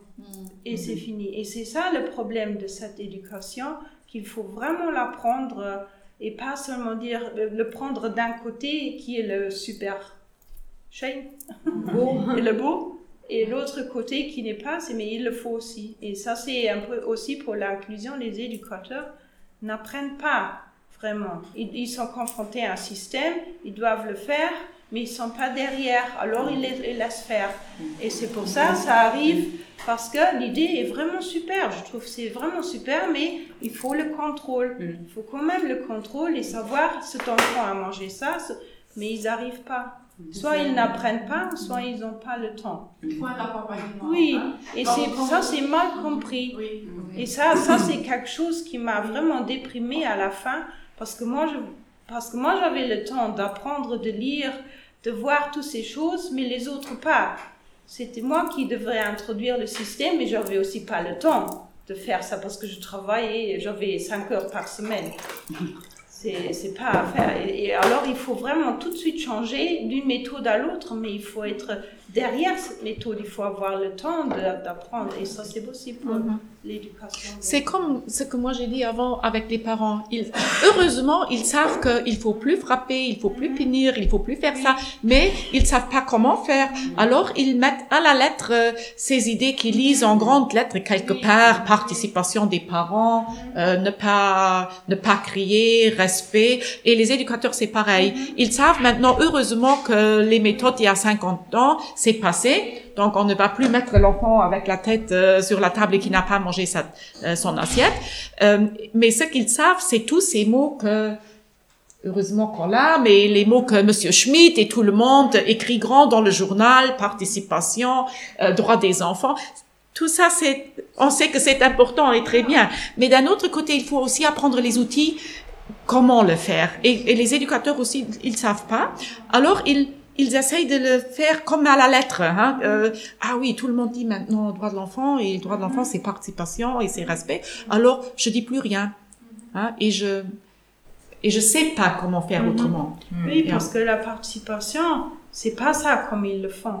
C'est pas ça. Il faut vraiment euh, voir et beaucoup observer, mais il faut avoir aussi le temps pour faire ça et surtout apprendre au début de faire ça. Ça, c'est presque déjà, on pourrait le dire, le mot il va, il va être dur maintenant, mais c'est presque de la négligence. Oui. Parfois, J'ai l'impression. Oui. Il y a des éducateurs qui trouvent ça, mais aussi des parents, ils, ils trouvent ça très bien, mais il faut vraiment, vraiment, vraiment l'apprendre. Oui, pour Korchak, quand je l'ai dit un peu hier, la négligence est une maltraitance. Oui, oui, tout à fait. Parce que là, on ne s'occupe pas du tout, hein. on laisse faire. Et être présent en observant, on pourrait intervenir à n'importe quel moment parce qu'on contrôle tout. C'est pas la même chose. Et c'est, oui, et vraiment pour des questions de vocabulaire, je trouve, voilà, on parle de contrôle, mais ce qu'on a tout à l'heure du mot qui est sorti, la présence active, on sort de l'idée de contrôle. Oui, oui. Mais on, on est dans, dans, une présence active. On est là, on est là, on est là avec eux. Et on assume son rôle parental quand même. Hein. Oui. Je, je, dis toujours, comme on apprend à nos enfants de dire merci, au revoir, brosser les dents, laver les mains, c'est aussi aux parents d'apprendre à leur enfant que d'accepter aussi un non, qu'ils ne peuvent pas tout avoir ah oui. comme ils veulent et aussi de gérer leur, frustration. Sinon, après, on a des adultes qui qui, qui peuvent pas accepter un non ou qui jettent les chaises ou qui non, je veux pas, je leur claque. C'est oui, c'est c'est oui, c'est pas c'est pour voir le, le chemin. Hein, ouais, c'est pas évident. Et pour Korchak, vraiment, le chemin passe par, euh, par nous en tant qu'individus, voir où sont nos limites, nos besoins. Euh, parce que ce cadre qu'on veut donner aux enfants, il peut pas être là à nos, à nos dépens. Ça ne peut pas être un cadre qui nous fait du mal, déjà. Parce que, et si on est mal à l'aise avec ça, essayez de voir qu'est-ce qui est mal à l'aise. Est-ce que nous, on ne sait pas dire non? Pourquoi est-ce que moi, je ne sais pas dire non? Comment est-ce que l'enfant que moi j'ai été a supporté ou pas supporté le nom qu'il a entendu ou pas entendu? Donc c'est toujours ce travail sur euh, nous, notre enfance, comment nous on a vécu, quels sont les schémas du coup qu'on répercute et qu'on notre sac à dos. Notre sac à dos, oui, s'occuper de notre sac à dos. Et une fois qu'on aura un petit peu regardé dedans, ok, et toi dans ton sac à dos, mon fils, ma fille, qu'est-ce que tu as? Et essayons de regarder aussi. Donc, euh, et c'est tout le temps dans des moments où on est perdu, on ne sait plus quoi, c'est dire ok stop, je reviens sur moi. Et, là, c'est vraiment très moderne aussi de, cette. J'aime beaucoup. C'est, euh, je ne sais pas si vous connaissez Thomas Danzambourg, voilà, qui parle de l'intériorité citoyenne. Donc, c'est-à-dire vraiment que ce travail sur soi, ce travail de revenir à soi, d'aller voir euh, les blessures de l'enfance, aller voir ce qui a fait que on s'est éloigné de qui on était, parce que la société, les parents, parce que euh, parfois, voilà, il y a une guerre ou quelque chose qui fait que tout à coup, euh, nos besoins sont mis de côté parce qu'il faut réagir. Et, et, de revenir à soi pour pouvoir tout simplement être dans une société qui fonctionne bien, où tout le monde a sa place, et ne pas répéter les mêmes schémas, sortir de la, réaction et prendre le temps, comme le faisait Korchak, ne pas tout de suite répondre à l'enfant qui vient, mais prendre euh, même 30 secondes, euh, ok, ok, l'enfant dit ça, qu'est-ce qui se passe en moi quand il dit ça, et juste le temps de faire ça permet peut-être même à l'enfant de dire ah oui ça va j'ai trouvé et partir. Donc, ouais. Maintenant, je voulais vous dire quelque chose par rapport à, ce que vous avez fait comme euh, euh, conférence hier. Euh, vous parliez sur Korchak, mais aussi la façon que vous avez parlé sur lui. Pour moi, c'était aussi une petite découverte de la personne privée, quelque part. Pas, pas, seulement le personnage public, le, scientifique, le médecin, pas, pas axé seulement sur son travail, mais une autre vision de son travail plus humaniste euh, que j'ignorais. Et maintenant, avec euh, tous les échanges qu'on a eus et toutes les informations que j'ai eues, hier c'était beaucoup d'informations, et aujourd'hui avec l'échange c'est un peu plus euh, là-bas, un peu plus détendu, décontracté, oui. Mm. quelque part, ça m'a fait quand même comprendre que finalement, sans avoir tous ces éléments, à l'école des parents, on travaille quand même en très bon accord avec ce que lui, il avait comme idée. Je viens de réaliser ça maintenant, que voilà, moi je ne savais pas tout ça sur Korchak, je dois l'avouer. Hein. Euh, on est un peu dans le quotidien, donc on est à l'école des parents, on travaille euh, avec le public, les parents, et la matière, l'éducation, et on oublie un peu euh, Korchak, c'est une réalité. Mais là, avec tout ce qu'on a parlé ici, je viens de découvrir qu'on est quand même vraiment, euh, on a bien choisi ce nom, parce qu'on est vraiment bien aligné, on porte cette philosophie, on la porte ici quand même. Ah ce que lui, il a donné comme idée, on, on la réalise sur le terrain, vraiment. Et ça, c'est encore mieux. Je pense que ce nom-là, maintenant, il y a, pour moi personnellement, il trouve encore beaucoup plus de symbolisme euh, dans l'école des parents, parce que je viens de réaliser qu'on fait vraiment son, la prolongation de son travail. Tout à fait. Et j'étais vraiment très heureuse de, de, rencontrer, de vous rencontrer et de voir que Korchak vit. il est bien vivant. aussi, euh, avec l'exposé de Gilbert, c'est pour ça que j'étais contente que Gilbert n'a pas fait le historique traditionnel. Avec euh, le 1er janvier 2002, on a fait ça. avec ce qu'il a fait, c'était, je il m'avait déjà un peu montré sa préparation et je me suis dit, ah, ça pour Elisa, ça va être très intéressant pour elle. Parce que comme ça, tu as quand même vu aussi un peu à travers notre, toute notre institution. Quelle est ce, quelles sont ses valeurs et comment on s'est développé. Et je crois que, euh, euh, comme tout ce qu'on a dit maintenant, hein, c'est jamais à la lettre, mais il y a les, les principes. Hein, il y a les principes qui sont restés, mais tu vois, il y a quand même aussi les principes dans, dans les écrits qu'on lit aujourd'hui. Dans l'éducation, on peut l'appeler l'éducation bienveillante, positive, inclusion, même triple P qui est très technique, mais on remarque que je crois que beaucoup de gens, euh, les, les, euh, les gens de l'attachement dans les années 50, donc il y a quand même beaucoup de gens, je crois, qui ont été puisé, pas seulement chez lui, mais chez les pédagogues de, euh, euh, cette période qui ont commencé à mettre euh, l'accent sur le droit des enfants, les besoins de l'enfant et cette idée que l'enfant n'est pas un, un, adulte en minuscule, hein, mais qu'il a ses propres besoins. Et donc je crois que ça, c'est un peu comme un fil rouge et qui arrive à ces idées modernes qu'on essaye de mettre en place aujourd'hui. Hein. Peut-être que Korchak, s'il aurait été vivant aujourd'hui, il aurait aussi eu cette vision-là. Ah, il se serait adapté à, l'époque. Parce qu'on parle d'une époque aussi. Ses visions, euh, il était déjà très visionnaire, mais quand même, il était euh, ancré dans un espace et un temps donné. Et s'il aurait été là aujourd'hui, forcément, il aurait observé d'autres choses. Les enfants ont évolué, l'éducation a évolué et la société énormément. Hein. Aujourd'hui, tout va très vite avec euh, l'informatique. Ça, ça n'existait pas dans ce temps-là. Non, mais il y a quand même des choses qui ne changent pas. C'est vraiment le, ce rapport de pouvoir qui mhm. existe et qui est inhérent à la relation entre les, les, les, adultes et les enfants. et, d'être vraiment conscient de ça, d'être vigilant à ça. Pas avoir un pouvoir abusif. Oui. Mais parce qu'on ne se rend même pas compte qu'on est abusif, parce qu'on croit bien faire. Hein. Je veux dire, abusif, c'est tout de suite un mauvais mot, on voit les, gros abus. Mais parfois, on abuse tout simplement parce qu'on ne laisse pas à l'enfant l'occasion de trouver lui-même une solution ou euh, on intervient trop vite parce que on a besoin de se rassurer, nous, qu'on est un bon parent et qu'on a des solutions à tout, par exemple. parfois, c'est aussi, euh, c'est pas par mauvaise euh, ah intention, hein, c'est parce qu'on on, on, on, est soi-même euh, stressé, on n'a pas le temps, euh, tout doit aller vite. C'est aussi la, je, parfois c'est la société qui est, c'est elle qui est abusive, hein, parce que elle, elle nous prend aussi les, les moyens parfois d'être comme il faut avec nos enfants.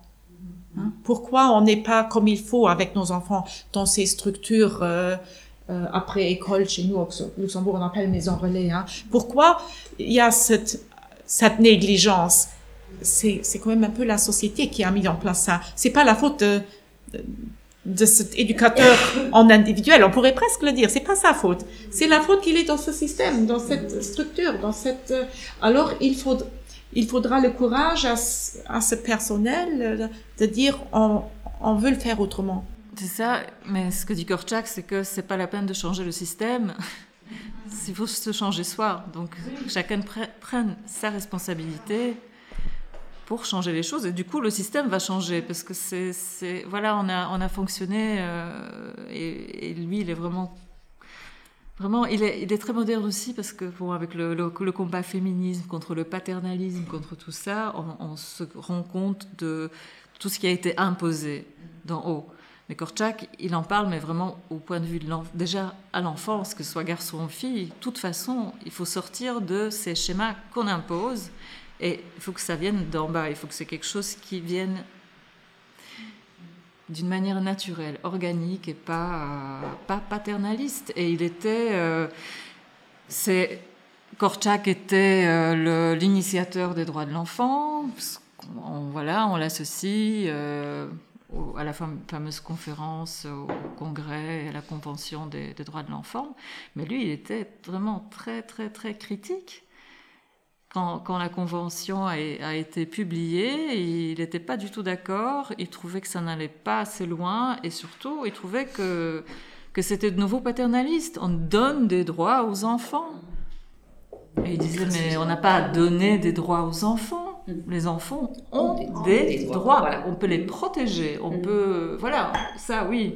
Mm. Mais on n'a rien à donner. Il, dit, et il, dit il disait aussi que vous ne pouvez rien donner si vous ne savez pas prendre. Mhm.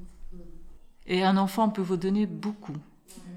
Vous pouvez, un enfant vous, vous, vous peut vous apprendre à aimer. Il dit c'est la plus grande chose que les enfants peuvent nous donner, un cadeau immense. Ils, euh, voilà, ils nous apprennent à aimer, ils nous apprennent l'amour. Et nous, on peut leur apprendre des choses, comment on fonctionne ou ça. Mais, euh, mais c'est une relation d'échange tout le temps, tout le temps, tout le temps. Et c'est là-dessus qu'il ramenait toujours. Qu'est-ce que l'enfant te donne? Hmm.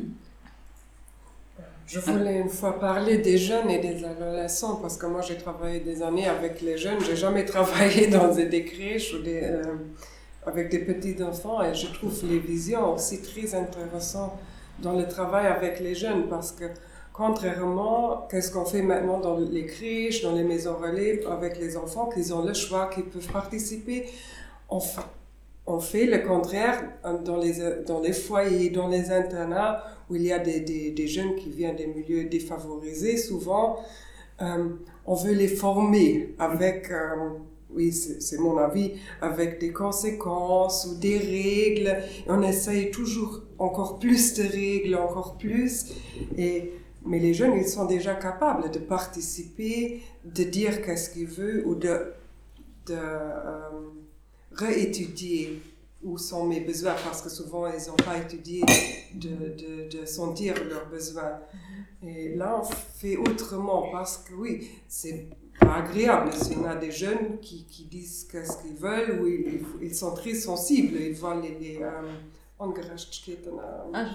les, les injustices et là, c'est beaucoup plus facile si on dit non, tu dois faire comme ça et comme ça. ce sont les règles.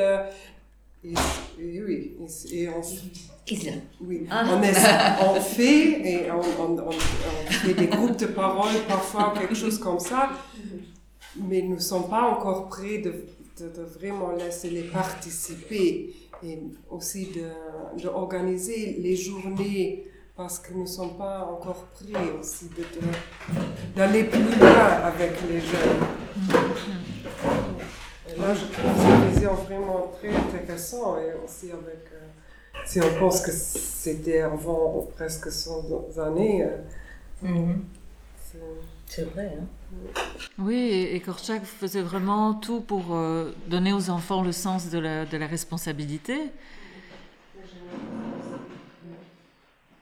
Mais c'était possible à partir du moment où euh, on leur donnait le sens de, de, respect. Enfin, les deux vont tellement ensemble. S'ils ont des choses à dire, ils doivent les dire et puis on va voir ensemble. C'est vraiment, c'était vraiment l'esprit de, de, de, coopération, de, partenariat. Oui, ça c'est très important dans le travail avec les jeunes parce que nous sommes un exemple et si nous avons le respect devant les jeunes, alors ils ont aussi le, respect devant nous. Et ça, on a vécu vraiment dans le travail. On, voyait ça beaucoup aussi avec les instituteurs, aux, aux autres professionnels. Oui, puis avec les jeunes, vous ne pouvez pas tricher. Non, non, non. vous ne pouvez pas faire semblant que tout va bien. Ils, ils, enfin, ils vous observent. Eux, ils observent en tout cas. hein. Les, Oui, les oui. enfants et les jeunes, ils sont là et ils laissent rien passer. Et aussi redonner la responsabilité. Si tu fais ça ou tu fais tel choix, alors il y a des conséquences naturelles qui viennent. Et là, on essaie vraiment de former euh, les jeunes pour, pour qu'ils deviennent des adultes euh, agréables, qui fonctionnent. Mais d'un autre côté, Nora, je vois aussi dans nos structures de vie où il y a des, euh, des, adolescents ou même des enfants déjà un peu plus grands, combien c'est difficile pour les éducateurs de, de quitter ce système euh, très rigide avec des règles. C'est pas pour rien qu'ils font maintenant toute cette formation euh, sur la présence et tout ça, parce que eux, ils géraient leur groupe avec des règles, un catalogue parfois comme ça.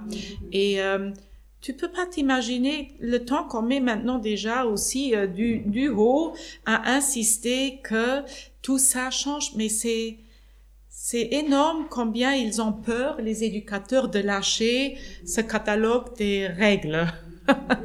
et, et tu avais dit ça hier soir, hein? euh, laisser entrer euh, Korchak, c'est dangereux. Euh, nous, parfois, nous, on dit parfois quand on, euh, quand on a des nouveaux partenaires, tu sais, institutions, crèches, écoles ou même euh, euh, foyer, foyer pour jeunes mamans. Euh, moi, je dis euh, à l'équipe, euh, au début, le, ton premier entretien, il faut dire, laisser entrer l'école des parents, c'est dangereux. Oui, parce que nous aussi, on vient avec des idées, peut-être que pour jusque-là, pour la maison, était quand même un peu farfelu ou étrange. Et la même chose se passe pour ces éducateurs. Ça devient dangereux quand tu dis de, hein, de, de laisser un peu plus les jeunes, euh, voilà. Mais qu'est-ce qu'on oublie parfois sur le terrain Si on commence sans règles ou, ou commence avec le travail de confiance, il est dur le travail. Mais on- on- si on regarde euh, dans... euh, terme. oui, c'est beaucoup plus facile. Mais oui, aussi nous, et c'est aussi comme M. Courchac il a dit, il faut regarder toujours chez nous. Et après, on peut travailler ça dans les, études. On- On n'étude pas ça, de regarder chez nous qu'est-ce qu'on a vécu, qu'est-ce qu'on on sait, où il y a les, les, les, les trucs qui, qui trigger, euh, qui viennent chez nous. oui. Oui, c'est. Oui, Korchak. euh, Korchak disait que c'est- c'est que c'est très dur.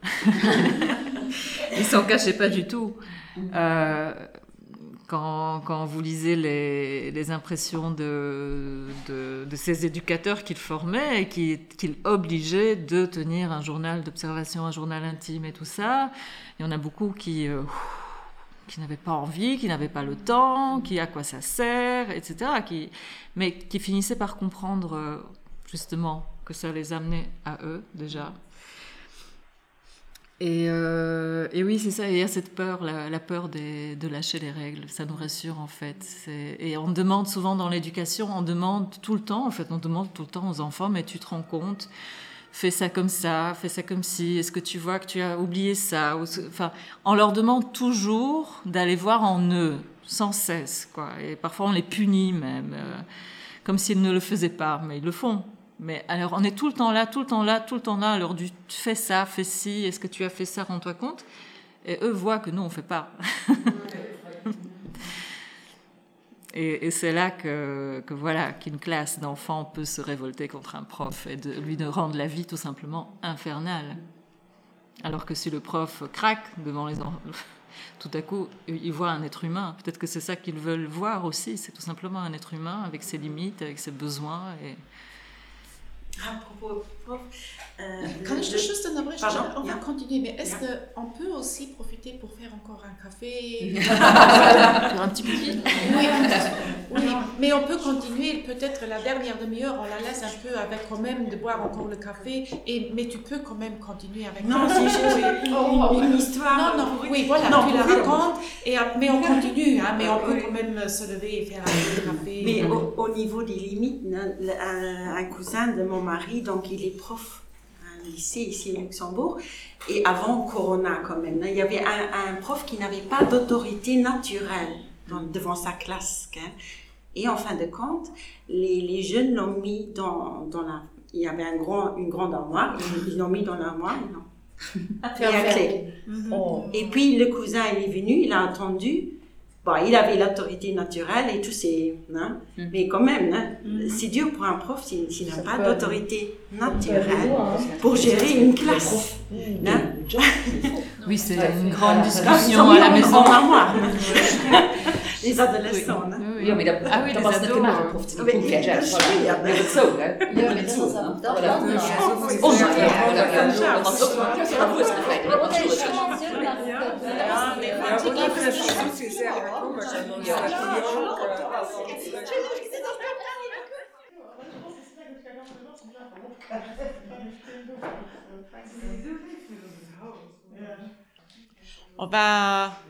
avec le petit café, commencer quand même aussi un peu à clôturer Oui. notre matinée. Euh, on avait prévu de terminer à 11h30 et je crois qu'il y en a qui doivent euh, aller aussi euh, chercher les enfants.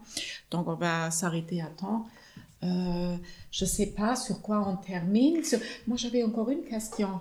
Hier, matin, hier soir, tu avais dans une petite phrase mentionné qu'il y a quand même un ou peut-être aussi plusieurs euh, personnes qui ont dit que ils avaient, de la ils avaient justement des difficultés à se retrouver dans la société plus tard parce qu'ils avaient été dans euh, l'orphelinat de Korchak. Et là, on, on revient un peu euh, à notre discussion de ce matin. Cette éducation axée tellement sur les besoins et les enfants, ah, nanana. Est-ce que c'était ça ou quelles, quelles est- quelles sont les raisons que ces gens évoquent, qui disent quelque chose comme ça? Mais les, les, les jeunes qui, euh, qui reprochaient ça à Korchak, euh, donc euh, c'est c'est aussi des gens qui, des jeunes qui étaient vraiment engagés politiquement à gauche, à l'extrême gauche.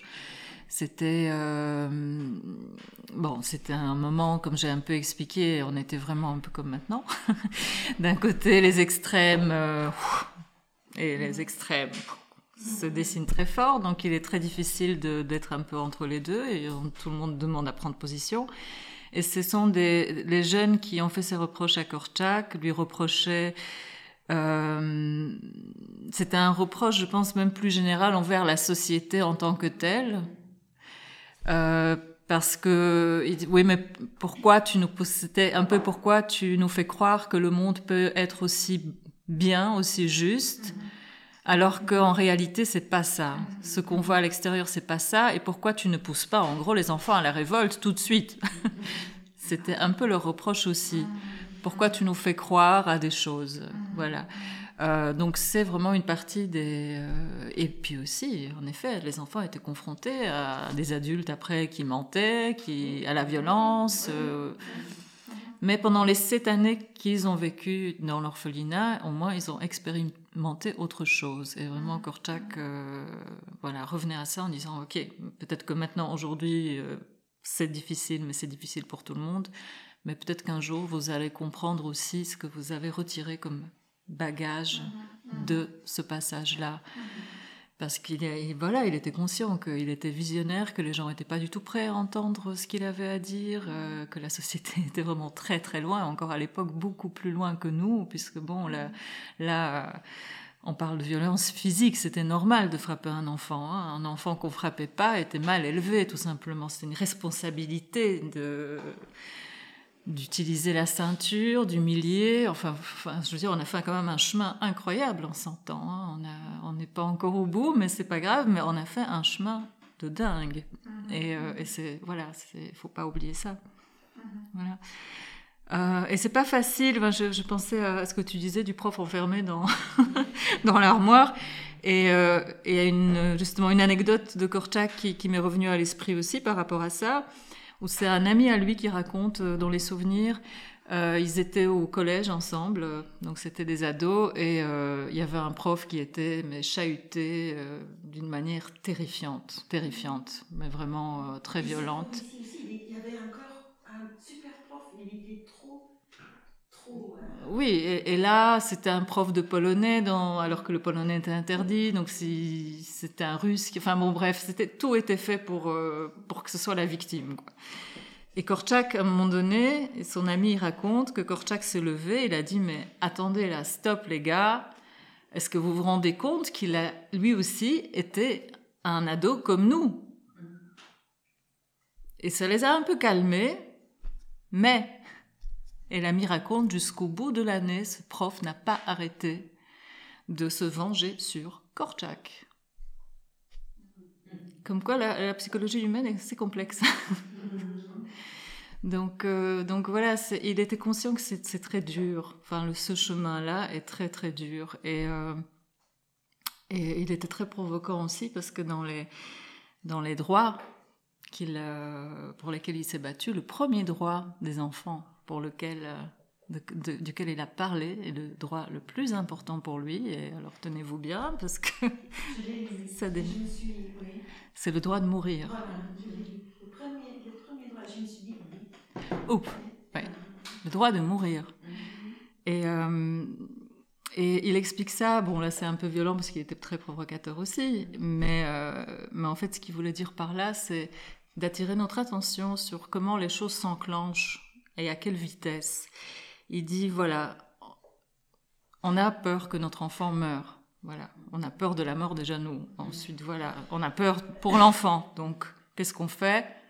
On essaye de mettre un cadre pour protéger l'enfant. On, on fait attention. Euh, et peut-être qu'on réagit à un moment donné pour le protéger, ben on, va, on va réagir. Et puis tout à coup, en fait, subtilement, cette peur qui finalement c'est il dit voilà moi j'ai pas vu tellement d'enfants euh, avec euh, un œil en moins ou enfin c'est quand même très accidentel. Les enfants qui meurent dans un accident c'est très rare. Mais cette peur fait en sorte que on va protéger l'enfant et de cette protection de l'enfant on va glisser tout à coup dans la surprotection de l'enfant. On va le surprotéger. Et cette surprotection nous amène sans qu'on se rende compte à la répression de l'enfant. Donc il attire tout le temps. Donc c'est pour ça qu'il il part tellement de vigilance et de d'éveiller la conscience des gens. À quel moment on, on glisse? À quel moment notre notre on, se dit ah oui maintenant ça va? Et puis on installe un système sans se rendre compte. C'est pour ça qu'il disait pas de méthode, pas de système, même s'il y a un système, c'est-à-dire toujours faire attention aux choses qui finalement font du mal à l'enfant sans qu'on se rende compte. Mm-hmm. Cette vision-là, elle est un peu paradoxe, surtout à cette période-là.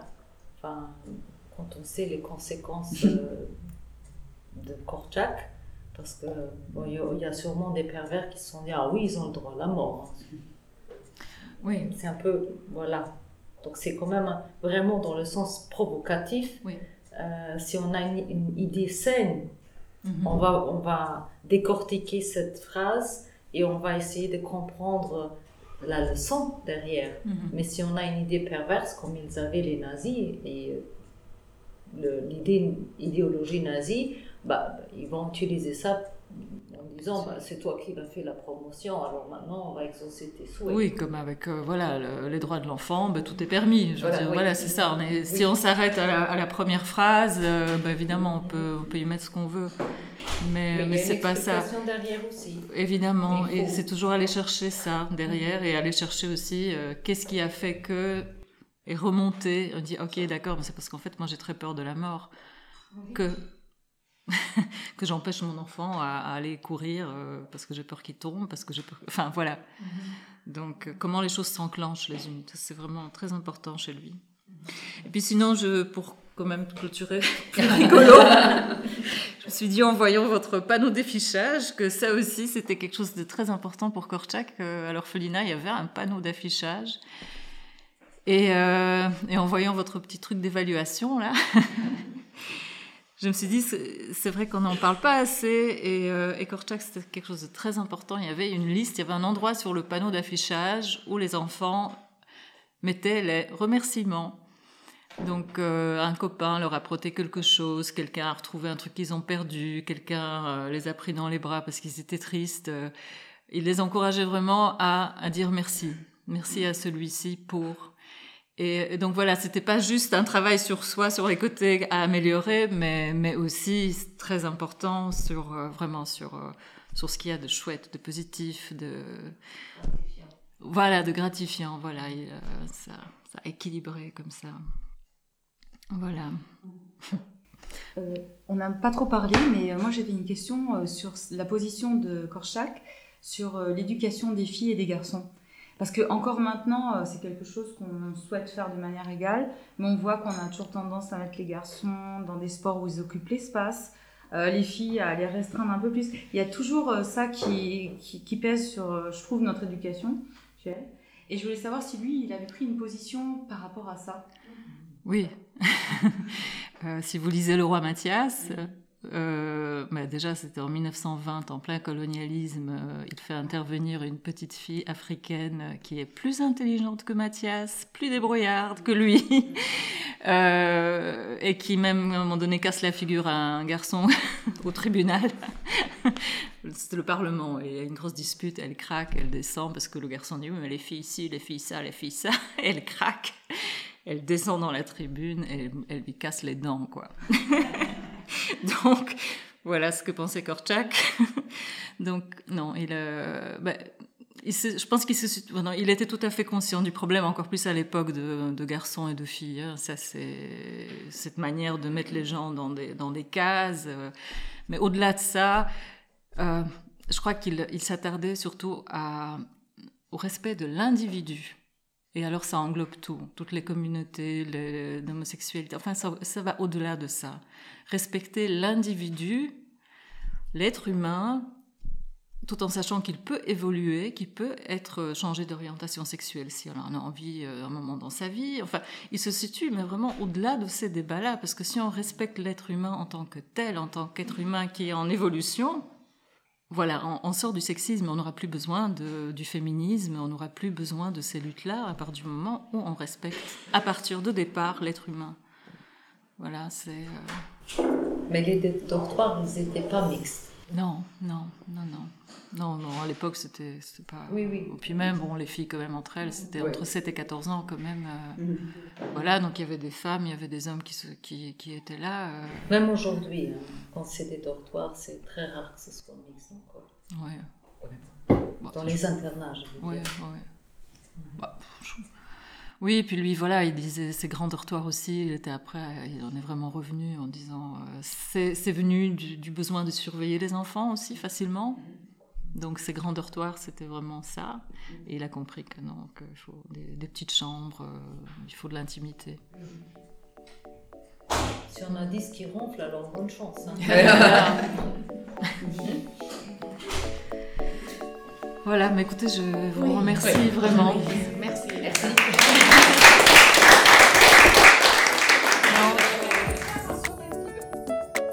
Retrouvez l'ensemble des épisodes de A Star Team, le podcast de l'école des parents, sur le site web de la Fondation Canard et sur Spotify.